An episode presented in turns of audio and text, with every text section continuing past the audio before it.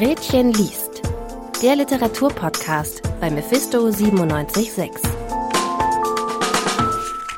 Verschwörungstheorien, Fake News und das sogenannte postfaktische Zeitalter. Schlagworte, die uns spätestens seit der Präsidentschaft von Donald Trump immer wieder begegnen. Genau mit diesen Themen beschäftigen sich auch die beiden Bücher, über die wir heute sprechen wollen. Die Verschwörung der Krähen von Markus Gasser und Die Diktatur der Wahrheit, die Reise zu den ersten Querdenkern von Steffen Greiner. Mein Name ist Leonard und ich spreche heute mit Iling und Solveig. Hallo. Hi. Solveig, kannst du uns kurz den Inhalt von dem Buch Die Diktatur der Wahrheit zusammenfassen? Ja, gerne. Also Steffen Greiner, der ergründet die Entstehung der Corona-LeugnerInnenbewegung und er stellt dabei zu Beginn die These auf, dass die Corona-LeugnerInnenbewegung eine nicht primär politische, sondern spirituell esoterische Querfront ist, die mit ihren Denken antidemokratische, völkische und konservative Strömungen vereint. Ein Großteil des Werkes widmet er dabei aber der historischen Betrachtung der Bewegung der Inflationsheiligen, einer Bewegung von meist männlichen Wanderpredigern, die sich selbst als Messiasse und Propheten darstellten und eine große Menschenmasse hinter sich vereinen konnten. Und um einen kleinen Einblick in das Buch zu bekommen, folgt hier ein kleiner Ausschnitt. Welche Brüche aber sind es, die heute ähnliche Verunsicherungen und Hochstimmung auslösen wie seinerzeit, nun, ein Weltkrieg, eine Revolution? Welche Entwurzelungen lassen zu Hause sitzen als ähnlich große Katastrophe erscheinen? Anders als viele ProtagonistInnen der Pegida-Bewegung haben die meisten QuerdenkerInnen keinen Systemzusammenbruch erlebt. Corona-Leugnung ist vielmehr eine der ersten gesamtdeutschen rechten politischen Bewegungen. Die Argumente in Leverkusen und in Dresden liegen nicht weit auseinander. Mir kommen zwei Thesen in den Sinn, die zusammenhängen und beide nicht Corona als treibendes Moment des Bruchs verstehen, sondern die Reaktion auf Corona als Folge lange währender Prozesse. Einerseits scheint die Realität uns mehr und mehr zu entfleuchen, zu erodieren, mit dem Auflösen alter Instanzen, die die Welt da draußen vermitteln, wie Tagesschau und Tageszeitung, scheint ein Grundrauschen vernehmbar, das von Verborgenem kündet. Was könnte das sein?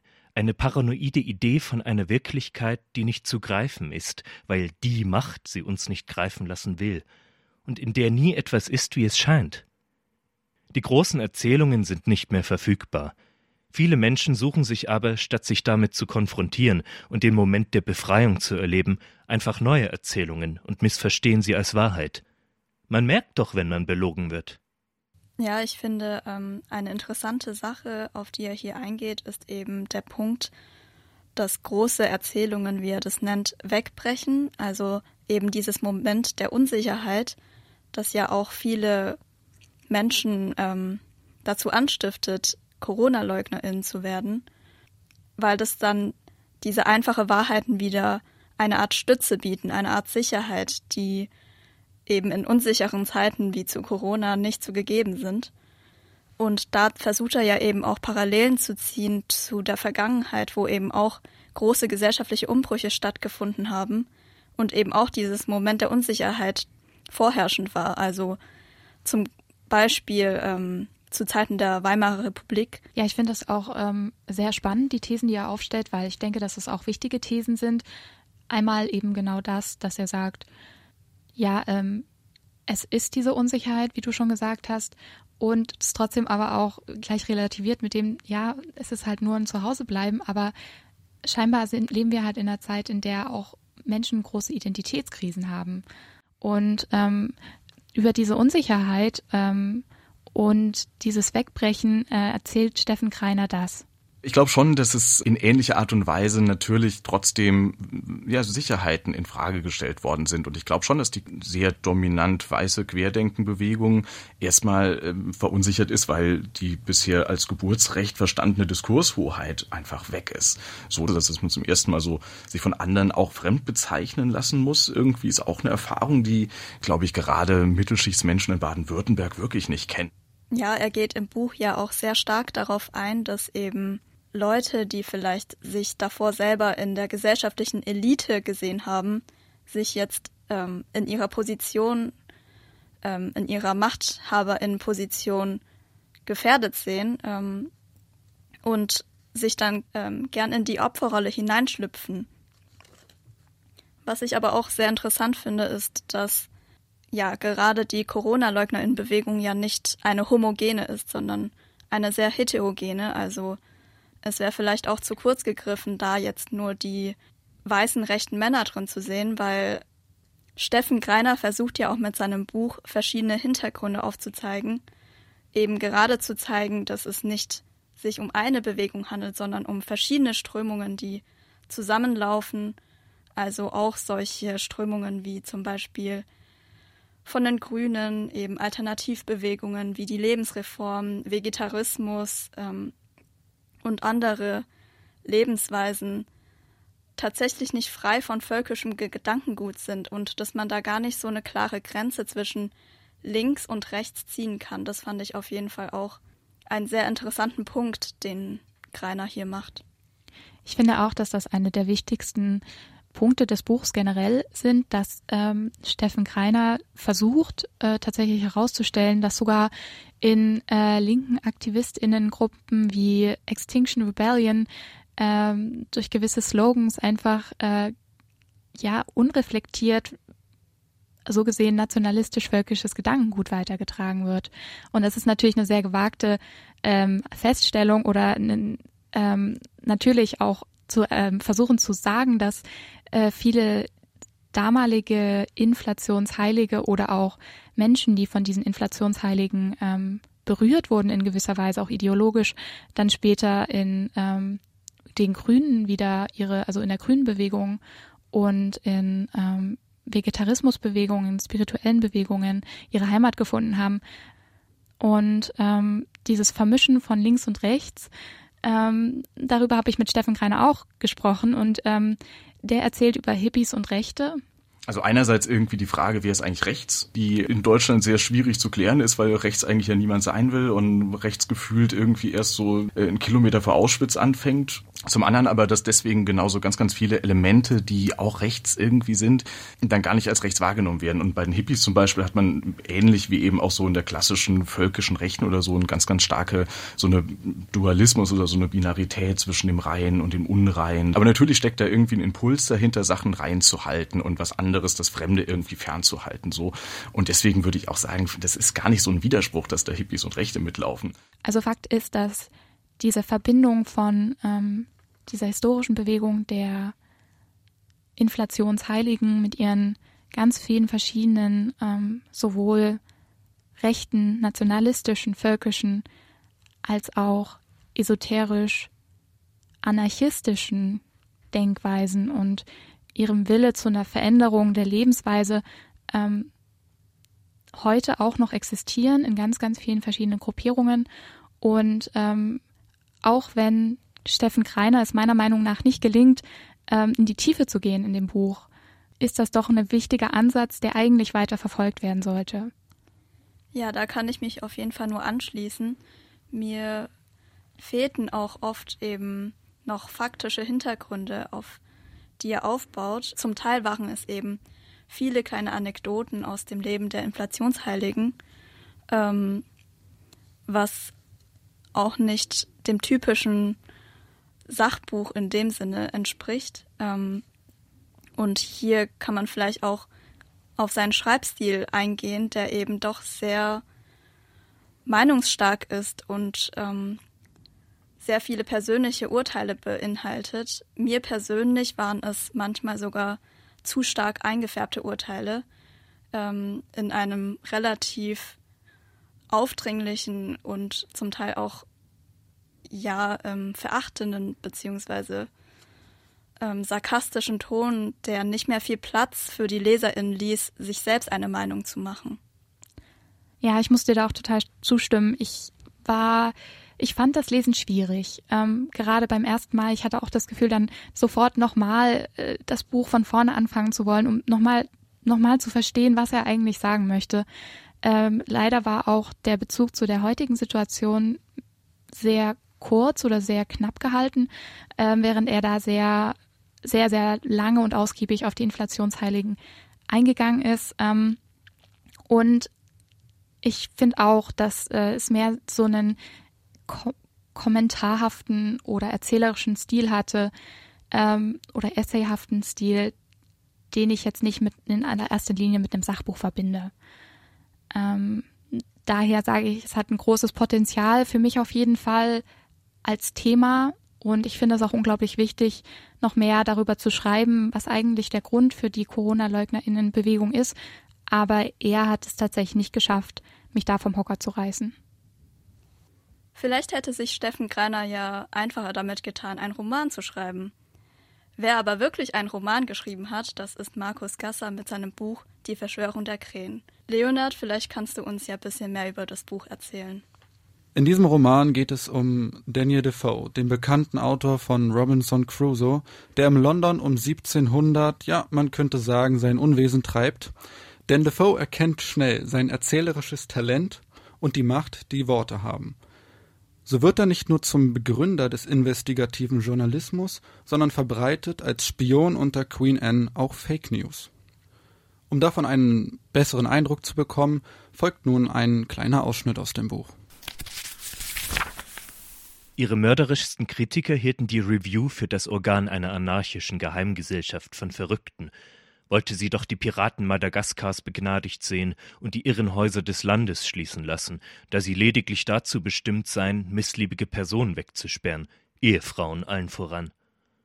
Sie wollte eigene Akademien für das weibliche Geschlecht eröffnet sehen, das dem männlichen von Natur aus überlegen sei, Defoe fügte Statistiken und, auf Schilling und Penny, Kalkulationen bei, um die Machbarkeit all dieser Projekte nachzuweisen und Einwände von vornherein zu entkräften. Im Übrigen schwor die Review nur der Wahrheit verpflichtet zu sein und die Falschmeldungen aller anderen Wochenzeitungen zu berichtigen. Sie versprach, sich kurz und klar zu halten, statt mit windigen Erwägungen und verschlungenen Sätzen Verwirrung zu stiften. Alles von der menschlichen Seite anzugehen und mit Gefühl. Doch Unterhaltung muss sein, meinte Foe, und so fanden sich neben allerlei Klatschgeschichten Nachrichten darin, die derart haarsträubend unwahrscheinlich wirkten, dass sie stimmen mussten. Innerhalb einer Stunde, schrieb er einmal, sei die Vulkaninsel Saint-Vincent nach dem Ausbruch des gewaltigen Soufrière im kochenden Wasser der Karibik versunken. Genau diese Ambivalenz, mit der Defoe an sein Tageswerk geht, um einerseits für liberale Ideen einzustehen und andererseits aber auch bewusst Fake News zu verbreiten. Genau das ist somit der Kern dieses Romans und macht auch so ein bisschen die Spannung hinter all dem aus, wenn man sich fragt, nun, was hat er denn jetzt wieder verzapft? Das ist ja auch ein ganz schön emotionaler Zwiespalt, in dem sich Defoe tatsächlich befindet. Also man merkt zuerst, möchte er gerne wirklich alles anprangern, was ja sein Leben ausmacht, die ganze Maschinerie der Macht, ähm, die, pa die, die Systeme am Hof, ähm, die Verhältnisse. Er selbst ist ja Teil einer verfolgten Minderheit, religiösen Minderheit und dieser Struggle, dieses zu wissen, okay, er möchte eigentlich gerne die Wahrheit erzählen, möchte gerne die Wahrheit sagen und aber zu wissen, er muss sich in äh, den Dienst der Queen stellen, um sich selbst zu retten und seine Familie. Das ist schon ein ziemlicher emotionaler auch Widerspruch, den, in dem er selbst dann immer ist. Ja, ich finde, in dem Buch merkt man ja auch, dass Defoe im Laufe seines Lebens die Fake News immer einfacher von der Hand gehen, dass er sich also gewissermaßen schon an das Leben als Lügner gewöhnt und ja, irgendwann sich eben auch mit dieser Rolle identifiziert, ständig Fake News zu verbreiten und sich auch der Macht von seinen Schriften bewusst zu sein. Ja, bei diesem ganzen Gerede über Fake News und äh, Macht und so, das hört sich doch alles so vertraut an. Und in der Tat, dieses Thema ist ja auch sehr aktuell. Und in meinem Interview mit Markus Gasser bin ich dann auch auf genau diese Fragen eingegangen das ist die größte Gefahr, in der wir heute leben. Und das ist ein Roman gegen dieses Vorstellung des postfaktischen Zeitalters. Den täuschen wir uns nicht. Diese Leute, die, die sagen, wir lebten in einem postfaktischen Zeitalter, wissen ganz genau, dass wir das nicht tun. Dass es Fakten durchaus gibt, nur dass sie gerne hätten, die anderen glaubten, es, sie wären nicht mehr auffindbar und es gäbe die Wahrheit nicht. Natürlich gibt es sie, man muss nur recherchieren und sich damit beschäftigen. Darum gibt es ja Faktenchecks etc. Das ist die Goebbels-Strategie. Ja, und diese Faktenchecks, die es heute gibt, gab es damals halt noch nicht in dem Sinne. Also letzten Endes waren ja Zeitungen und auch das, das verbreitete Wort ähm, große Autoritäten auch. Also Menschen haben geglaubt, was in der Zeitung stand und haben sich ihre Meinung auch daraus gebildet. Und es gab eben noch nicht solche Sachen wie das Internet heutzutage. Und ich denke, dass, dass, dass Menschen auch so leicht manipulierbar waren durch diese Meinungen, die in den Zeitungen dann äh, niedergeschrieben waren, das ist in dem Buch sehr gut rausgekommen. Dieses im Roman behandelte Thema lässt sich natürlich auch gut als Parallele zu heutigen äh, Entwicklungen sehen. Und äh, in dem Interview habe ich auch Markus Gasser hinsichtlich seinem Verständnis vom Populismus äh, befragt und er ist dann zunächst auf äh, die großen äh, Gestalten, die großen Akteure in, in diesem äh, politischen Thema eingegangen, Stichwort Trump, Erdogan, um dann auf deren Techniken zur äh, Manipulation des Volkes einzugehen. Eine sogenannte linke Presse, die oftmals gar nicht so links ist, eine freiheitsliebende, eine noch faktencheckende Presse, als eben links und damit anrüchig bis terroristisch abzustempeln und zu versuchen, ins Auszumanövrieren. Und das ist ein Teil der populistischen Politik, die man auch ruhig als, als muss sie nicht populistisch nennen, man, man kann sie auch ruhig als protofaschistisch bezeichnen. Das war natürlich ein, ein direkter Anlass, diesen Roman zu schreiben und, und ihm auch diesen Motor, dieses Feuer zu geben, um das zu tun. Also ich weiß ja nicht, wie das euch ging beim Lesen, aber ich fand dieses Feuer oder diesen Motor konnte man auch sehr in seinem Schreibstil wiederfinden. Also das Tempo der Geschichte war eben doch sehr schnell. Ähm, es wurden immer wieder neue Personen eingeleitet und das hat sich über das ganze Buch hinweggezogen, dass man eben meiner Meinung nach gar nicht die Möglichkeit hatte, engere Beziehungen zu den Figuren aufzubauen, da eben so viele neue Figuren ein und wieder von der Bühne abgeführt wurden. Ja, das ist mir auch aufgefallen. Also mein Gedanke beim Lesen war, das ist ganz schön rasant. Also so viele Jahre in sehr wenigen Zeilen auch abzuarbeiten, also richtig abzuarbeiten in äh, dem, dass er wirklich immer hintereinander weg Ereignisse dargestellt hat, aber auch trotzdem eine sehr schöne bildliche Sprache hatte, so dass man auch diese ganze Atmosphäre des Buchs oder dieser Zeit auch, ähm, diese sehr grausame, sehr erdrückende, traurige, dunkle Zeit und Atmosphäre trotzdem auch weiter gespürt hat. Aber nichtsdestotrotz dieser Tiefgang, den man sonst oder den ich sonst aus historischen Romanen kenne, mit sehr wirklich, ähm, mit diesen Momentaufnahmen, der war nicht da. Markus Gasser ging es in dem Roman eben nicht so sehr darum, eine waschechte Person auferstehen zu lassen, sondern es ging ihm mehr um die Thematik darum, diese Entstehung des, der Fake News, des investigativen Journalismus und diese ganze Ambivalenz, diese innere Zerrissenheit Defoes darzustellen. Aber es ging ihm jetzt weniger darum, ein, eine Bindung zum Leser, zur Leserin herzustellen, wodurch es manchmal halt schwierig werden konnte, dem Ganzen zu folgen. Aber wenn man konzentriert liest, wenn man die, diese, diese Figur wirklich interessant findet und sie ist interessant und sie ist auch sehr interessant dargestellt und mit den ganzen Nebenfiguren super verflechtet, dann kann man sehr einen sehr guten Eindruck davon bekommen, wie Defoe gelebt hat, was Defoe gemacht hat und was ihn zu bestimmten äh, Handlungen bewegt hat. Ja, ich habe das auch so, also ich habe gemerkt, auch ähm, seine Figuren waren mehr Typen also da gab es den böse, äh, bösen, also ja, im Grunde den, den Widersacher, es gab den ähm, Attentäter oder die, die Person im, im Dienste des äh, der der Queen beziehungsweise ihrer Handlanger, die halt dann die ganzen krummen Sachen gemacht hat. Ähm, es gab Defoe, es gab seine Frau als sehr starke Persönlichkeit.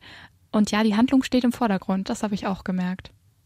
Was ich auch sehr eindrücklich an seinem Schreibstil fand, war eben der sarkastische Ton, der sich über jegliche noch so grausame Situation ähm, ausgebreitet hat.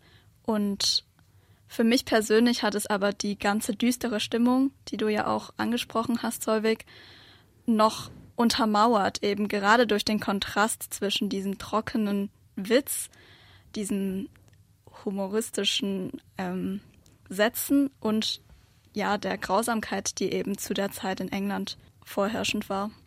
Ja, das ist interessant, das ging mir nämlich überhaupt nicht so. Für mich wurde das dadurch wirklich aufgelockert, die ganze Sache und äh, leichter zu lesen. Und äh, ja, ich musste das eine oder andere Mal schmunzeln, wenn es wahrscheinlich eigentlich thematisch nicht so angebracht gewesen wäre. Aber ich denke, dass an dieser Situation das auch die Intention des Autors war.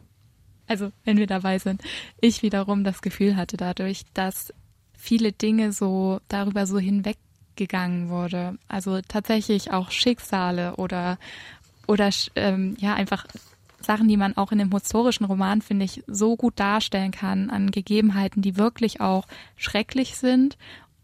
Und vielleicht bin ich da tatsächlich auch eine Leserin, die erwartet, dass Dinge genauso realistisch dargestellt werden, wie sie vielleicht waren.